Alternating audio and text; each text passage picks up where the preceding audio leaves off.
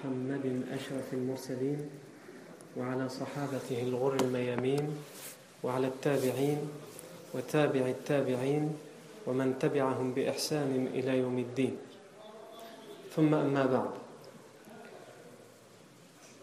Dans la vie du prophète Mohammed sallallahu alayhi wa alihi wa sallam, nous nous sommes arrêtés la semaine dernière à un moment crucial dans les mesures draconiennes que prennent les Quraysh à l'encontre de la da'wah du prophète Mohammed sallallahu alayhi wa, alayhi. Puisqu'on a vu que ils ont essayé plusieurs mesures, plusieurs types de politiques pour venir à bout du message que transporte et que transmet le prophète Mohammed sallallahu alayhi wa sallam. Ils ont essayé les persécutions. Mais ça n'a rien changé. Au contraire, les gens continuaient à s'intéresser et même à adhérer au message de l'islam. Ils ont essayé la négociation. Ça n'a pas fonctionné. Ils ont négocié avec l'oncle du prophète sallallahu Abu qui le protège. Ça n'a pas fonctionné. Ils ont redoublé de persécution et ça n'a fait que faire émigrer une partie des compagnons vers l'Abyssinie. Ils ont envoyé deux émissaires en Abyssinie auprès de l'empereur d'Abyssinie pour récupérer ce que eux appelaient les fugitifs.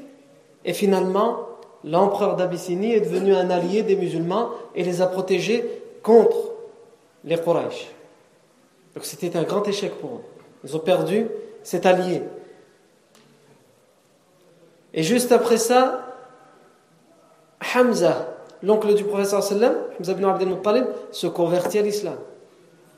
Et juste après la conversion de Hamza, c'est Omar ibn al-Khattab qui se convertit à l'islam. Et comme on l'a expliqué, ces deux compagnons étaient des piliers de la société mécoise. Ensuite, ils ont tenté de changer leur politique face au Coran, puisqu'ils avaient l'habitude de dire il ne faut surtout pas écouter ce Coran. Ne surtout pas débattre. Ils ont tenté de débattre, de plutôt de polémiquer avec le prophète et les versets du Coran. Mais ceci n'a que fait renforcer ceux qui étaient déjà musulmans et mettre et semer le doute auprès même des élites, des notables idolâtres qui refusaient de se convertir. Donc ils ont cessé aussi cette politique. Et ce qui a mis, ce qui a mis, on va dire, euh, le faux poudre, c'est que pour la première fois, une délégation de gens extérieurs, de gens très importants, mandatés par un roi, sont venus voir le prophète Mohammed c'était la délégation abyssinienne envoyée par Najashi, l'empereur de l'Abyssinie. Selon les versions qui varient, ils étaient entre 20 et 70 prêtres qui ont été envoyés par leur empereur pour poser des questions à propos de ce message. Et ils se sont convertis avant même de repartir auprès de leur empereur et de leur donner les informations, tellement ils ont été convaincus. Donc évidemment, ceci euh, achève les Quraysh. Pour eux, comme on l'a dit la semaine dernière, il n'y a plus qu'une mesure qu'ils n'ont pas encore essayée. Et qui pour eux est la mesure radicale qui mettra un terme à ce que eux appellent le fléau, le problème. Cette mesure radicale, c'est éliminer physiquement, purement et simplement le prophète Mohammed, le tuer. Mais ils n'ont jamais pu oser ne serait-ce qu'y penser parce qu'il y avait toujours son oncle Abu Talib, qui lui était idolâtre, qui était un doyen parmi les doyens de la ville, et le doyen des tribus des Bani Hashim et des Bani Abdel Muttalib, et donc qui était très respecté, et qui en plus était idolâtre, comme on l'a dit, donc il était respecté par les autres. Et il ne pouvait pas toucher au prophète Mohammed En tout cas, il ne pouvait pas le tuer, même s'il se permettait beaucoup de choses. Il se permettait de l'insulter, de le mépriser, de, de, de le dénigrer, comme on l'a vu.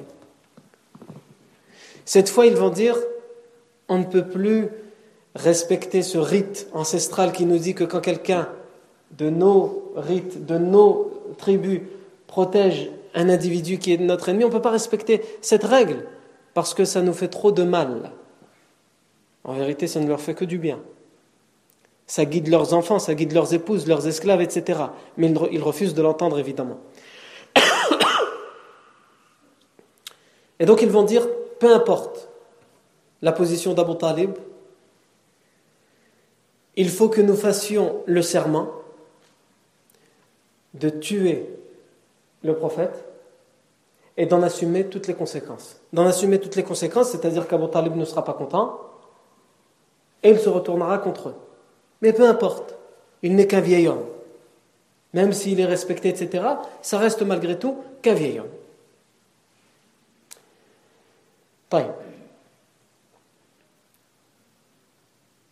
Donc, le prophète Mohammed comme on va le revoir à, travers un texte, il va être mis au courant. Et aussi son oncle Abu Talib va être mis au courant du fait que les Quraysh se sont alliés, se sont ligués, se sont fait le serment et la promesse qu'ils doivent tuer le prophète Mohammed. Peu importe les conséquences. Abu Talib, lorsqu'il entend cette mesure, qu'est-ce qu'il fait? Il réunit tous les gens de sa tribu. Idolâtres, musulmans ou non, idolâtres ou musulmans, peu importe, il les réunit tous. C'est-à-dire qu'il réunit les tribus et les individus des tribus des Bani Hashim et des Bani Abdel Muttalib. Il les réunit tous. Et il leur dit les Quraysh et les Bani Kinana prétendent qu'ils passeront outre nos règles ancestrales et qu'ils peuvent se, permettre de tuer l'un des nôtres, en l'occurrence mon neveu Mohammed, qu'ils peuvent se permettre de tuer l'un des nôtres sans en assumer les conséquences, sans en avoir l'autorisation, sans qu'il soit livré par nos propres, par nos propres, par les nos membres, de notre tribu. Il ne leur a rien fait il transmet son message. Qui veut y croire, y croise. Qui veut ne pas croire, il n'y croit pas. Il ne contraint personne. Moi-même qui suis son oncle, je n'y adhère pas. Mais de quel droit ils peuvent lui ôter la vie en passant outre notre tribu Nous devons à notre tour nous allier contre leurs décisions. Et tous les Bani Abdel Muttalib et les Bani Hashim vont à leur tour faire le serment pour renvoyer la balle dans notre camp qu'ils ne livreront jamais le prophète Mohammed au camp d'en face, les Quraysh et les Bani Kinana, et qu'ils ne permettront jamais qu'on le tue. Et euh, retenez bien, et ça c'est très important pour la suite des événements, qu'on parle ici évidemment des musulmans, mais surtout des idolâtres de ces tribus-là, des Bani Hashim et des Bani Abdel Muttalib. Ces idolâtres n'adhèrent pas du tout au message de l'islam. Mais ils refusent, on peut dire par chauvinisme ou plutôt par esprit de tribalisme, ils refusent à ce que l'un des leurs, quelles que soient ses pensées, son idée, ils refusent à ce qu'on lui fasse du mal. Et ça revient, pour ceux qui nous ont suivis depuis le début, ça revient, ça fait référence ici à un pacte qui avait été scellé alors que le professeur Sam était, euh, euh, on va dire, à la fin de son adolescence, c'était ce qu'on a appelé Hilf al-Fudul, on l'avait vu en détail, le pacte de l'Fudul. Où quelqu'un était victime d'une injustice et sous prétexte qu'il n'avait personne de sa tribu à la Mecque pour le défendre, tout le monde s'était ligué contre lui et finalement il y avait eu un pacte pour dire que quelle que soit la, forme d'injustice, on doit tous se liguer contre l'injustice même si la personne est étrangère à nos tribus, puisqu'ils n'avaient pas l'habitude de ça. Et ici, les Bani Hashim et les Bani Abdel Muttalib, quand bien même ils sont idolâtres, finalement, ils font revivre l'esprit du pacte de l'Fudul, Hilf al-Fudul. Cet événement dont nous parlons ici, ces deux serments qui vont se, qui vont s'entrechoquer, ont lieu la septième année après la révélation. le premier mois de l'année après la révélation, le mois de Muharram de la septième, de, la septième année de la révélation. Non. Et les Bani, euh, les Quraysh et les Bani Kinana vont aussi riposter. Eux, ils ont fait ce serment pour que leur soit livré Mohammed ou pour qu'ils puissent le tuer. Et finalement, ils ont, ils doivent faire face à une conséquence qu'ils n'avaient pas prévue, c'est que finalement, tous les idolâtres de la, tribu des Bani Hashim et des Bani Abdul se sont ligués contre eux, alors qu'au début, ils n'avaient qu'un obstacle, il s'appelait Abu Talib et c'était un vieillard, ils se retrouvent finalement avec comme obstacle tous les idolâtres. Ils ne comptent pas les musulmans. Pour eux, les musulmans sont des ennemis. Mais tous les idolâtres des tribus des Bani Hashim et des Bani Abdel Muttalib. Donc c'est encore un échec pour eux. Tout ce qu'ils décident, subhanallah, Allah le fait retourner en un bien pour le prophète Mohammed et les musulmans. Et dans toute la vie du prophète sallam, s'il y a une, des grandes leçons, leçons à tirer, c'est celle-ci. Vous le verrez à chaque fois, à chaque événement où il y a quelque chose qui d'apparence est fait contre l'islam, contre la lumière de l'islam, finalement elle se retourne contre ceux qui ont fomenté cette ruse. Elle se retourne contre eux. Et donc ils vont prendre la décision de riposter comment? En faisant ce qu'on aurait appelé aujourd'hui un embargo. Ils vont mettre en quarantaine les tribus des Bani Hashim et des Bani Abdel Muttalib. Ici, sur cet événement, nous, on essaie de s'attacher, lorsqu'on étudie ici la vie du prophète Mohammed, on essaie de s'attacher à ce qui est le plus sûr, le plus authentique dans les textes. Et ce n'est pas forcément évident dans l'histoire de la civilisation islamique. Les savants de l'islam ont fait un effort considérable dans le fait d'authentifier les textes, en particulier les hadiths du prophète Mohammed. Mais en ce qui concerne les événements historiques, et donc aussi, entre autres, la biographie du prophète Mohammed, on a énormément de récits, énormément de narrations. On peut même dire peut-être plus qu'il n'en faut.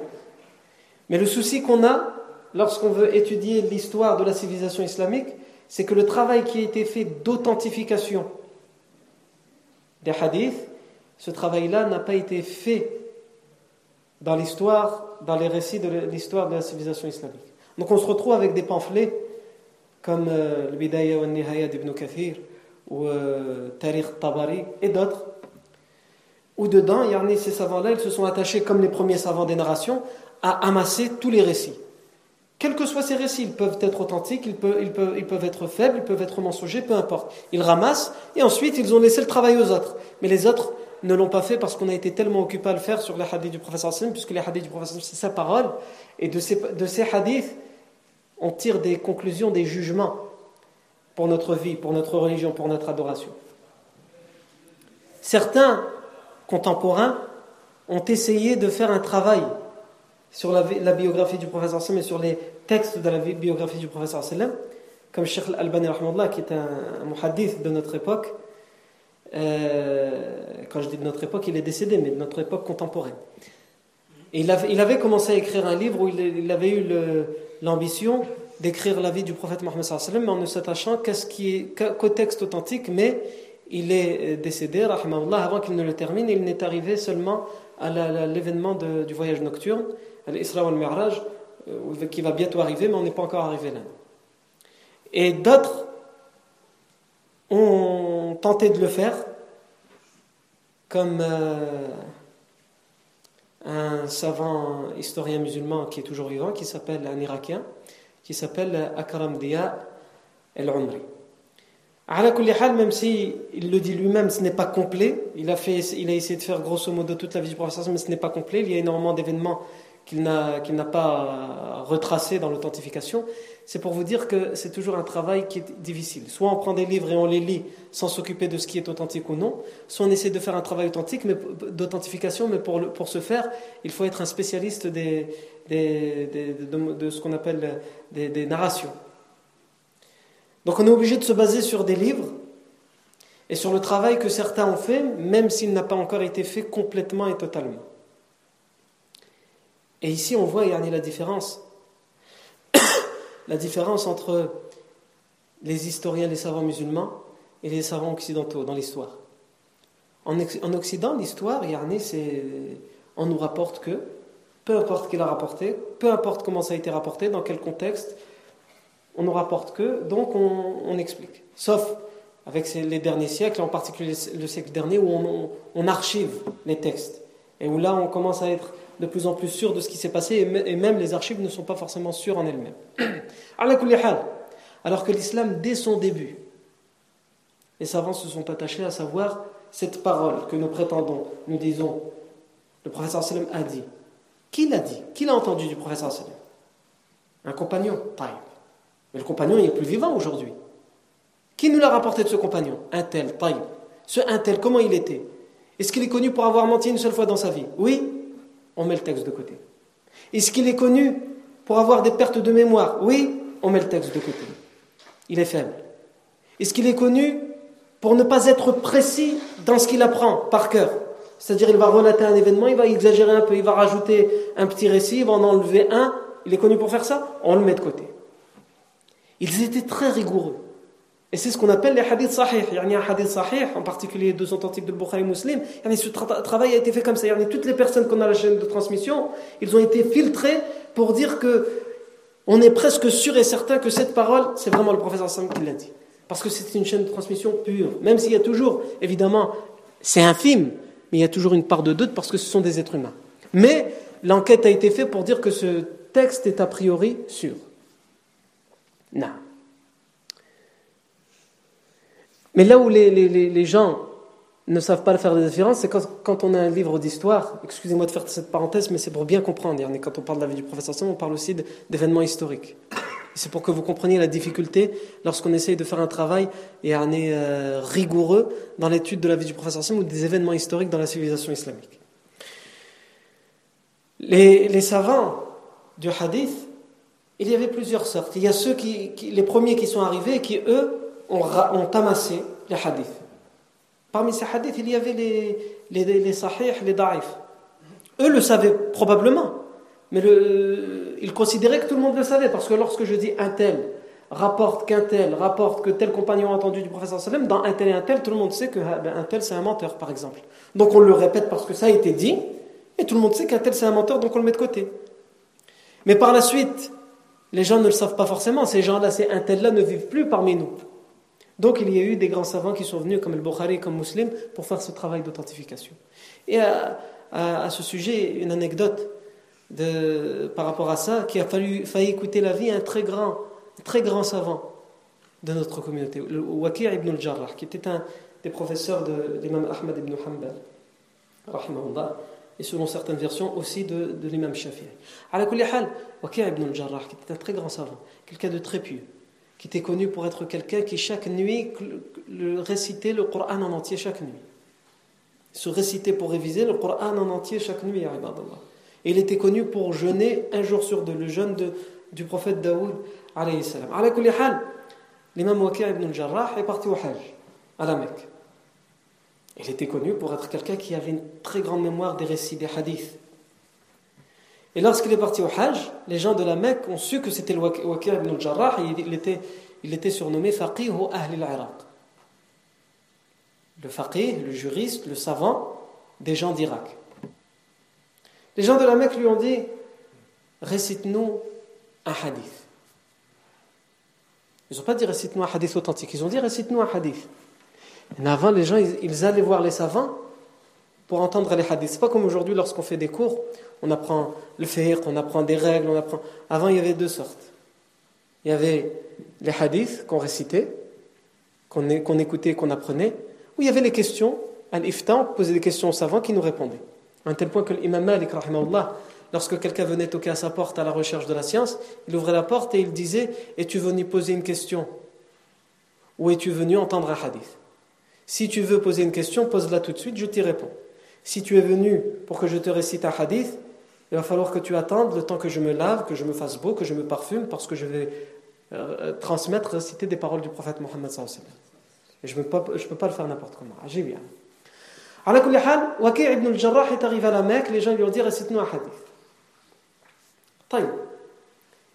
Il a dit, hadith qui lui est venu en tête, An Ismail ibn Abi Khalid, عن عبد الله البهي أن أبا بكر رضي الله عنه لما مات رسول الله صلى الله عليه وسلم جاء أبو بكر فكشف عن وجهه وقبله وقال بأبي أنت وأمي يا رسول الله طبت حيا وميتا. وقال عبد الله البهي وترك النبي محمد صلى الله عليه وسلم يوما وليلة حتى ربى بطنه وانثنت خنصاره Qu'est-ce qu'il vient de dire Il a récité un hadith, donc récite-nous un hadith. Il a dit selon Ismaïl ibn Abi Abdullah, il a dit J'ai entendu de Abdullah al-Bahi, qui a dit que lorsque le prophète Mohammed est mort, Abu Bakr anhu, est venu. Il a découvert, puisqu'on avait couvert d'un drap le prophète il a découvert le visage du prophète il a embrassé le visage du prophète Mohammed et il a dit Pour toi, je suis prêt à sacrifier père et mère au messager d'Allah. Tu as toujours été parfumé, que ce soit de ton vivant ou de ta mort. Et ensuite, ibn al-Jarrah dit, et le narrateur, Abdullah al-Bahi, a dit le, corps du prophète Mohammed a été laissé là pendant une nuit et un jour, le temps que les compagnons euh, se réveillent de ce choc. On le verra quand on, quand on arrivera là, au décès du prophète. Il a été laissé là un jour et une nuit avant d'être enterré, le Mohim, parce qu'ils ont dû organiser certaines choses. Et le, narrateur, Abdullah al-Bahi, dit il a, été il a été laissé un jour et une nuit jusqu'à ce que son ventre, Rababatnuhu, le ventre, est devenu, euh, on va dire, euh, comme s'il était ballonné. Quand quelqu'un meurt, le, le, le, ventre euh, s'affaisse. Et le, c'est le petit doigt, je ne sais pas comment il s'appelle, l'auriculaire. Comment, comment on appelle en français le petit doigt L'annulaire. Pas l'annulaire, les pages jeunes.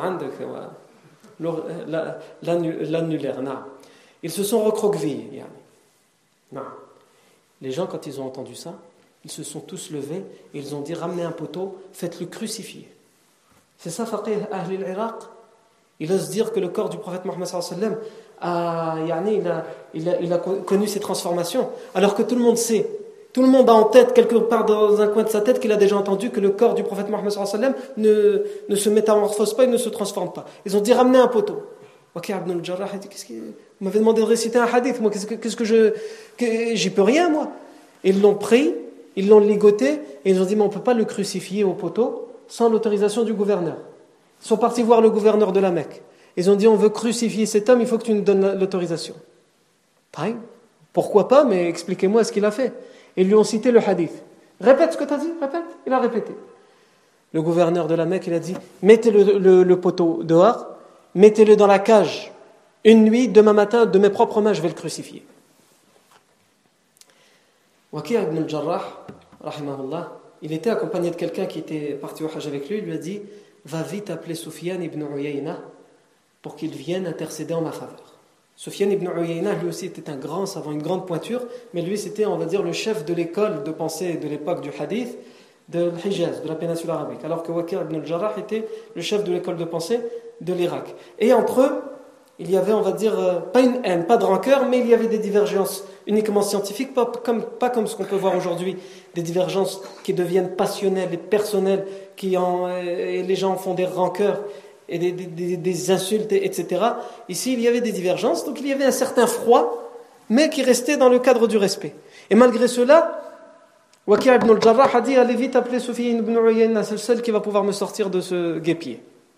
Soufiane ibn Uyayna est venu voir le gouverneur. Il lui a dit Qu'est-ce que vous reprochez? À Waqi' ibn al-Jarrah Il lui a expliqué. Il lui a dit. Il a C'est vrai que ce hadith est inacceptable. Pourquoi il est inacceptable? Déjà le sens. On ne peut pas accepter ce sens. Parce qu'il vient en contradiction flagrante avec d'autres textes. Et en plus, mais lui, Waqi' ibn al-Jarrah, on lui dit de réciter, il récite. C'est pour ça que je vous dis, quand on, les savants d'avant, ils récitent, et ensuite à toi d'aller faire le travail d'authentification. Waqi' ibn al-Jarrah sait que c'est un hadith faible. Pourquoi il est faible? Parce qu'il dit euh, Ismaïl ibn Abi Khalid rapporte que Abdullah al-Bahi a dit que lorsque le prophète sallam est mort, et on sait qu'Abdullah al-Bahi n'a vécu ni au temps du prophète sallam, ce n'est pas un compagnon, et il n'a même pas connu Abu Bakr Siddiq radiallahu anhu. Donc il y a une coupure, c'est ce qu'on appelle un hadith munqati', il y a une coupure. Donc c'est un hadith faible, parce qu'il y a une coupure, il nous manque quelque chose pour relier, et en plus Abdullah ibn al-Bahi est connu pour être quelqu'un de faible. Et on rajoute à ça que le sens de ce hadith vient en contradiction avec des hadiths authentiques, sûrs. C'est ce qu'on appelle un hadith munkar. Hadith da'if, hadith faible, c'est un hadith qui est faible dans la chaîne de transmission. Un hadith munkar, c'est qu'il est faible dans la chaîne de transmission et en plus son contenu, son texte, il vient en contradiction flagrante avec d'autres textes authentiques. Mais lui, il n'est pas là pour faire un cours, on lui a dit réciter un hadith, il a récité un hadith. Mais ils n'ont pas compris. Il est tellement dans ses livres qu'il a oublié qu'il parlait à des ignorants. Non. Donc Sofiane ibn Uyayna, lui dit c'est vrai que c'est un hadith inacceptable, c'est un hadith munkar. C'est un hadith connu, qui est récité, qui est dans les livres. Et ceux qui font le travail d'authentification, ils disent attention, c'est un hadith munkar. Et lui, il dit non, s'il l'a récité aux gens, c'est qu'il manque de respect au professeur le gouverneur de la Mecque lui dit. Il manque de respect au professeur et la seule chose qu'il mérite, c'est la mort. Et en public. Et cloué à un poteau. Il faut qu'il agonise. Par respect pour le professeur À un tel point que l'historien Shamsuddin Zahabi, lorsqu'il raconte cette histoire, il dit Et si ces gens-là l'avaient tué, ils auraient été excusés et peut-être même récompensés. Parce que pour eux, on porte atteinte à la personne du professeur donc ils ne font rien de mal. Et ils ne sont pas dans ce registre-là de hadith munkar, etc. Ils ne sont pas dans ce registre-là. Ils sont dans le registre, on a porté atteinte au prophète Mohammed sallam. À hal, Sofiane ibn Uyayna, lorsqu'il a vu que le gouverneur ne voulait rien entendre, en sortant, il a dit Mais Taïb, fais ce que tu veux. Tu veux le crucifier, crucifie-le. Mais tu sais qui, c'est qui, Bada? Il a dit C'est qui? Il lui a dit Lui, c'est Waqi' ibn al-Jarrah. Le, le savant des gens d'Irak est le fils des savants de, des gens d'Irak, puisque son, père aussi était un grand savant et son père était même un, un qadi, un juge du, calife en Irak. Il a dit, son père est juge, il est toujours à la porte du calife. Tu veux le tuer, tue-le. Et en plus, il est de Koufa. Et sa tribu est grande. Les gens de Koufa en Irak, ils étaient connus à l'époque pour en faire voir des vertes et des pas à tous les califes qui passaient par là. Donc il a dit, en plus, il est de Koufa, il a une très grande tribu. Tu veux le tuer, fais-le, mais assume les conséquences. Quand il a entendu ça, il a eu peur. Il n'y a que ça qui a, marché. Donc, avant que tous les Mécois reviennent le lendemain matin qui les exigent sa mort, qu'est-ce qu'il a fait le gouverneur de la Mecque? Il l'a libéré, il lui a dit euh, il ne faut plus qu'on te voie à la Mecque. Je ne te tue pas, mais ne reste pas ici. Et il est parti pour aller vers Médine. Il est parti pour faire euh, une pause vers Médine. Et le lendemain, lorsque les gens sont arrivés et qu'ils ont vu ce qui s'était passé, il qu'il avait été libéré, il y a un homme qui est venu voir le gouverneur de, la Mecque et qui lui a dit Tu l'as échappé belle, hein Parce que Sofiane ibn Uyayna t'a dit que c'était quelqu'un de l'Kofa, etc. Le savant déjà, tu l'as échappé belle. Et le gouverneur de la Mecque lui a dit Au contraire, plus j'y réfléchis, plus je me dis que je me suis fait avoir. J'aurais dû le tuer pour le manque de respect qu'il a eu envers le professeur. Parce que me revient en tête le hadith de Jabir ibn Abdullah. Jabir ibn Abdullah, c'est un, compagnon du professeur. On va parler de lui plus tard, Inch'Allah. Jabir ibn Abdullah, il dit, me revient en tête le hadith de Jabir ibn Abdullah qui dit qu'il avait vu son père en rêve, qui était mort dans une bataille, dans la bataille de Uhud, si mes souvenirs sont bons. Son propre père était mort dans la bataille de Uhud, et il a vu son père en rêve 40 ans après la bataille. Qui lui disait, il y a eu des inondations, et à cause de l'érosion, nos corps, les corps des martyrs, sont dévoilés à la surface. Faites quelque chose. Arrangez nos tombes. Et euh, Jabir ibn Abdullah raconte qu'en se réveillant, il est parti, il a ramené des hommes avec lui jusqu'à Uhud. Ils ont en effet trouvé, à cause de l'érosion et les inondations qu'il y avait eu, les corps des martyrs qui étaient, on commence à les voir. Et donc ils les ont déterrés pour mieux, les enterrer. Et il raconte Jabir ibn Abdullah, et je jure par Allah, qu'on a l'impression que leur corps était vivant. Parce que le professeur m'a dit le corps des martyrs ne change pas, ne se transforme pas. Les, membres bougeaient, ils étaient parfumés, ces corps. Il dit, lorsque le gouverneur de la Mecque dit, quand je, me rappelle de ce hadith, je me dis que j'aurais dû le tuer. Si on dit ça à propos des martyrs, comment on peut oser dire ce qu'il a dit à propos du prophète Mohammed Les Mécois, ce qu'ils ont fait, c'est qu'ils ont envoyé une lettre à Médine, aux gens de Médine, en leur disant Il y a quelqu'un qui arrive, il s'appelle Waqi ibn al-Jarrah. Voilà ce qu'il a dit à propos du prophète. Crucifiez-le. Mais surtout, ne faites pas la même erreur que nous. Ne demandez pas l'autorisation à votre gouverneur. Parce que nous, on l'a fait et il l'a laissé partir. Donc crucifiez-le sans lui demander l'autorisation. Il y a quelqu'un de Médine qui l'a su. Il est venu à la rencontre de Waqi ibn al-Jarrah pour qu'il ne passe pas par Médine, à la donc c'est ce qu'on appelle mihnat. Waqi' ibn al-Jarrah, c'est le, problème qu'il a, le gros problème qu'il a eu à faire face dans sa vie, face à la, population.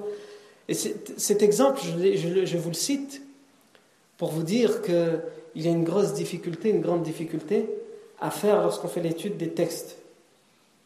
Il faut être un spécialiste des narrations et des narrateurs, des chaînes de transmission, pour savoir authentifier. Ce n'est pas comme quelqu'un, ce qu'on appelait à l'époque le qassas, les, narrateurs, ils racontent juste des histoires.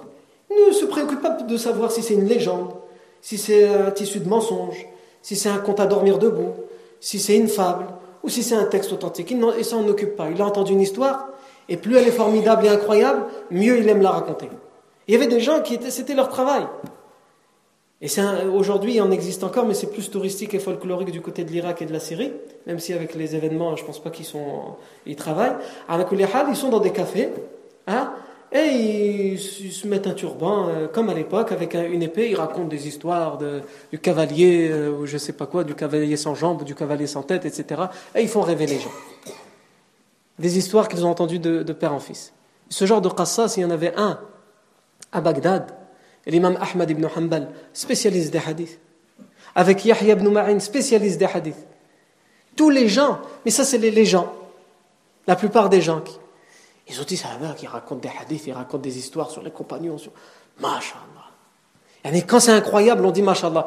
Peu importe c'est authentique ou c'est pas authentique, les gens ne s'occupent pas de ça. Agib les histoires qu'il nous raconte, il nous transporte avec lui. Et donc, Ahmad ibn Hanbal, ils cet homme, on ne le connaît pas, il ne fait pas partie des. Il faudrait qu'on aille l'écouter pour voir euh, ce qu'il raconte. Donc, il a commencé à raconter une histoire extraordinaire. Et les gens devant lui ont dit, euh, de qui tu l'as entendu? Il dit, je l'ai entendu de Ahmad ibn Hanbal et de Yahya ibn Ma'in. Il a mis le tampon. Ahmad ibn Hanbal, c'est sûr que c'est vrai. Et lui, il est dans la salle. Il ment à son sujet, il est dans la salle. Et de Yahya ibn Ma'in, il est dans la salle. Ils l'ont laissé terminer. Et à la fin, ils sont partis le voir. Ils lui ont dit euh, L'histoire que tu as racontée tout à l'heure. Tu as bien dit que tu l'as entendu de Ahmad ibn Hanbal et de Yahya ibn Ma'in. Ah oui, je l'ai entendu de Ahmad ibn Hanbal et de Yahya ibn Ma'in. Sahih. Est-ce que tu sais qui tu as devant toi? Ahmad ibn Hanbal et Yahya ibn Ma'in. Moi, j'ai jamais entendu parler de l'histoire que tu as racontée. Et toi, Yahya, t'as entendu? Jamais. Taïb, il les a regardés, il leur a dit Ma ahmaqakuma. Quel fou vous faites, quel fou vous êtes. Est-ce que vous croyez que dans toute la terre, dans tous les gens qui existent, il n'y a que un Ahmad ibn Hanbal et un Yahya ibn Ma'in, c'est vous? Vous pensez qu'il y a vous deux, il y a que vous deux, il n'y en a pas d'autres. Il dit, moi j'ai entendu des hadiths de 17 Ahmed ibn Hanbal différents et 17 Yahya ibn Marin différents. Non. Donc pour revenir au récit de l'Muqata'a, la mise en quarantaine, ce qu'on peut dire en tout cas sur ce récit, sur cet événement, puisqu'on essaye d'être le plus euh, rigoureux possible dans l'étude de la vie du professeur c'est que tout ce qu'on va raconter, les détails, qu'on va raconter, qu'on va citer, à partir d'aujourd'hui et la semaine prochaine sur cet événement, les détails ne sont pas tous forcément authentiques, mais je le, rappellerai à chaque fois. Mais cette histoire, cet événement a eu lieu sans aucun doute. Parce qu'on a des hadiths sahih qui ont été authentifiés qui nous parlent de aslul qissa, de l'origine de l'histoire. C'est-à-dire que l'histoire, grosso modo, elle a eu lieu. Mais comment elle est racontée dans tous les détails, etc., ça c'est autre chose. Et la plupart des historiens sont d'accord pour dire que ces détails-là, il y a une forte probabilité qu'ils sont avérés. Parce qu'on a plusieurs textes, certains plus authentiques que d'autres, qui viennent appuyer ces récits-là. Par exemple, dans le recueil de l'imam Ahmad, qui a été authentifié, ce texte-là en particulier a été authentifié par Ahmad Shakir, nous dit que Fatima, anha, a été présente au moment où les Quraysh se sont alliés Et ils ont fait le serment de tuer le prophète Mohammed Elle a entendu, elle passait par là et elle a entendu qu'ils ont fait la promesse et qu'ils ont pris l'engagement ensemble de tuer le prophète Mohammed C'est un hadith authentique. Et elle est venue en pleurant à son père, le prophète Mohammed Elle est venue en pleurant. Elle s'est dit, c'est tout mon père, ils vont le tuer. Elle est venue voir son père, le prophète Mohammed en pleurant, elle a dit, voilà ce qu'ils ont dit, voilà ce qu'ils ont dit, voilà ce que j'ai entendu. Ajib, la réponse du prophète Mohammed Imaginez votre fille, elle vient en pleurant, ils se sont tous alliés, toute la ville. Le maire, euh, comment il s'appelle le maire d'Alua Dassonville, yeah. Dassonville, ses élus, euh, tout ce que vous voulez, le Colbras, la Rocheporte, le Moulin, toute la ville s'est alliée, ils ont dit là, ils vont te voir, ils vont te tuer. Quelqu'un il dit ça. Le, le cœur il se met à battre, l'adrénaline, tu te caches dans ta cave, tu essayes de quitter la ville, tu, tu penses même plus à ta fille qui vient de te l'annoncer. Le prophète Mohammed sallam a dit à sa fille Ramène-moi un seau d'eau. Le wado, c'est pas comme le wado en arabe. Le c'est les ablutions. Al wado, c'est le récipient dans lequel il y a l'eau pour faire les ablutions. Ramène-moi le wado pour faire les ablutions. Il a fait ses ablutions et il a prié. Et il est sorti et il est parti chez ces hommes qui ont fait l'alliance pour le tuer. Il est venu, donc c'était euh, devant la Kaaba, il est venu. Et lorsqu'ils l'ont vu arriver, ils l'ont dit, ils venaient de faire le serment qu'ils allaient le tuer s'ils le voyaient. Ils ont dit, le voici. Il n'y en a aucun qui a osé se lever. Et même plus, le texte nous dit, ils ont tous baissé la tête et le regard. le prophète Mohammed inspire le respect. Rasulullah, le messager d'Allah, il a été choisi par Allah, établi par Allah. Même ses ennemis, lorsqu'ils le voient, ils ont baissé la tête. Alors qu'ils viennent de prendre un engagement. Ah, bien.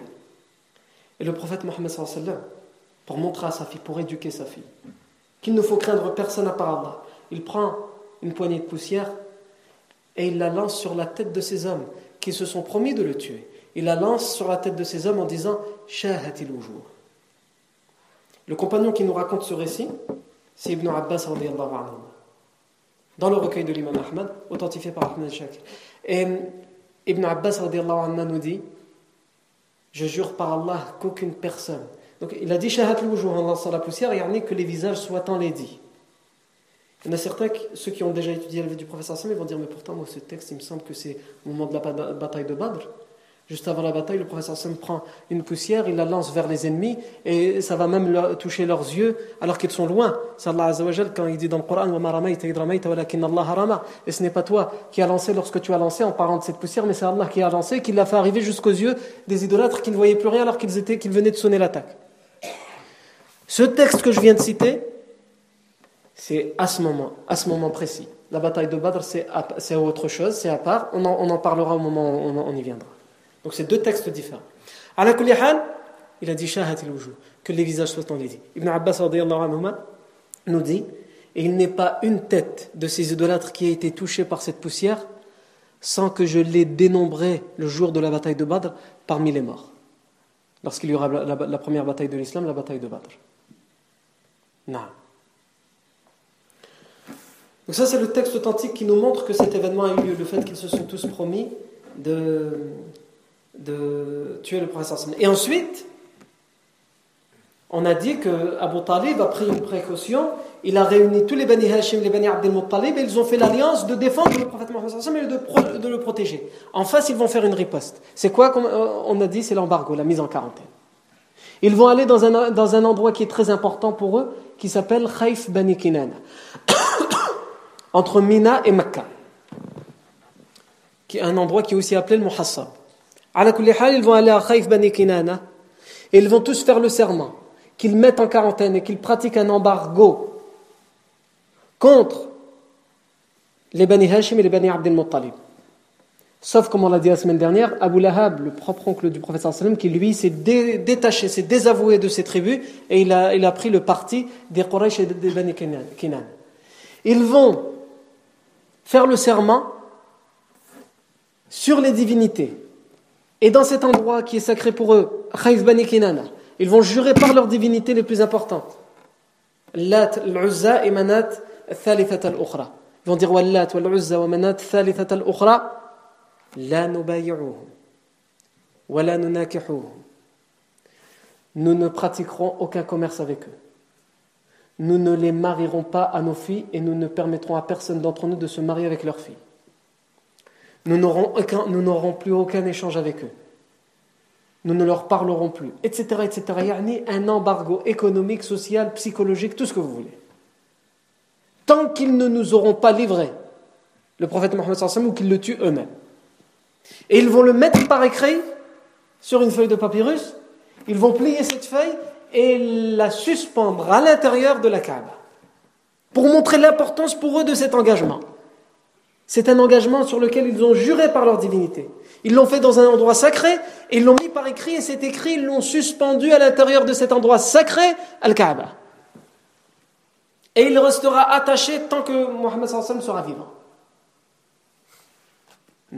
Et cet événement qu'on raconte, il y a aussi un hadith qui vient l'authentifier d'une certaine manière, et ici chez le Bukhari et Muslim, puisque euh, selon Abu Huraira, le prophète Mohammed sallam il a dit عن أبي هريرة رضي الله عنه لما أراد النبي صلى الله عليه وسلم قدوم مكة وهو بمنى قال منزلنا غدا إن شاء الله بخيف بني كنانة حيث تقاسموا على الكفر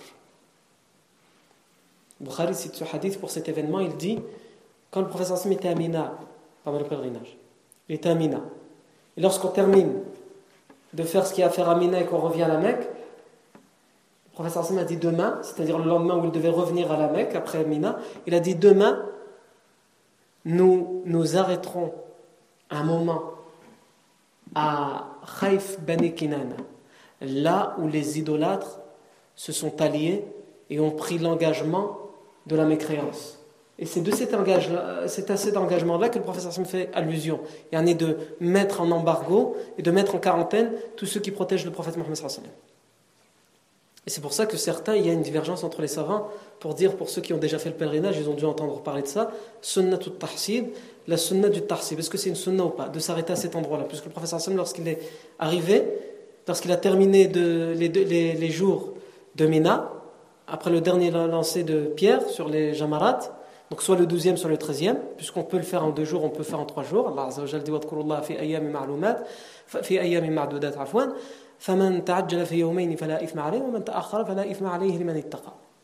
Celui qui se dépêche, qui le fait en deux jours, a qui lance les pierres en deux jours et qui rentre à la Mecque, point de mal, point nul grief contre lui. Et celui qui retarde, qui rajoute un jour, qui fait trois jours, point de grief. On a le choix entre les deux.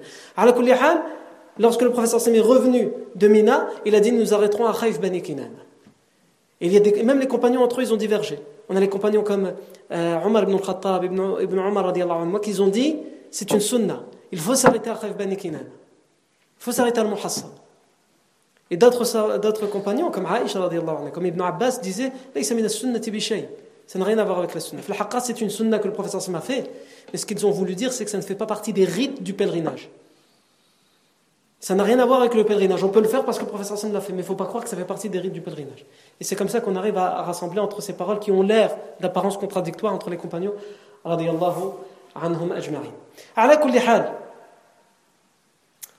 Ici, Ibn al-Qayyim nous dit, et le prophète Mohammed nous montre que même les endroits où les idolâtres ont fait beaucoup de mal, le prophète utilise ces endroits pour faire élever la parole d'Allah et pour y faire régner le, rappel d'Allah. Ils ont utilisé cet endroit qui était sacré pour eux pour faire écrire, pour prendre l'engagement de faire cet embargo, cette mise en quarantaine.